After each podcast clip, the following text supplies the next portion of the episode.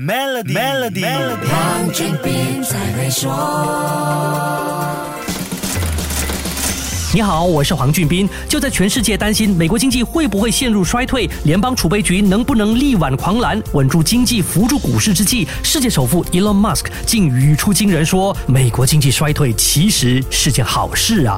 这位世界首富自己也算是这一次经济危机的受害者，因为他的身家在金融市场动荡中一度缩水多达七百零三亿美元呢。怎么就认为美国经济衰退是一件好事呢？一位网友在推特上问他：美国经济是不是？接近衰退了，他是这样回答的：这实际上是一件好事。给傻子乱发钱太久了，需要发生一些破产事件。还有疫情期间居家办公，让一些人觉得不需要努力工作，该醒醒喽。听他这么说，你有什么感觉呢？乍听之下好像有点不近人情，但搞不好很多人会同意他的说法，因为他说出了很多人的心里话，只不过语气刻薄了一点。疫情高峰期，各大中央银行大手笔祭出扶持经济措施，超宽松。货币政策，也就是一般说的大量印钞票，是其中一个手段，帮助舒缓了很多人的燃眉之急。非常时期用非常手段，但非常手段不能持续不断，这样会吃不消的。暂时舒缓压力是让我们有机会喘息、调整节奏之后解决问题，还要靠自己啊！如果在接受援助的过程当中，错误的把自己的困境归咎成别人的问题，这个才是最大的问题啊！送人鱼吃不如教他钓鱼，对吧？我们不评论 Elon Musk 这番。话的对错，但他说到一个重点，就是人的惰性。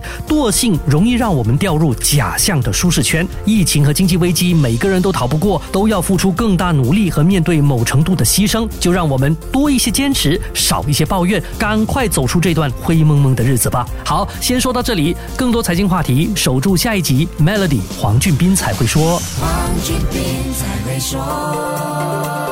与 Maybank Premier 一起携手共创致富之道，快到 Maybank Premier Wealth.com/slash rewards 为您寻个量身打造的解决方案，需符合条规。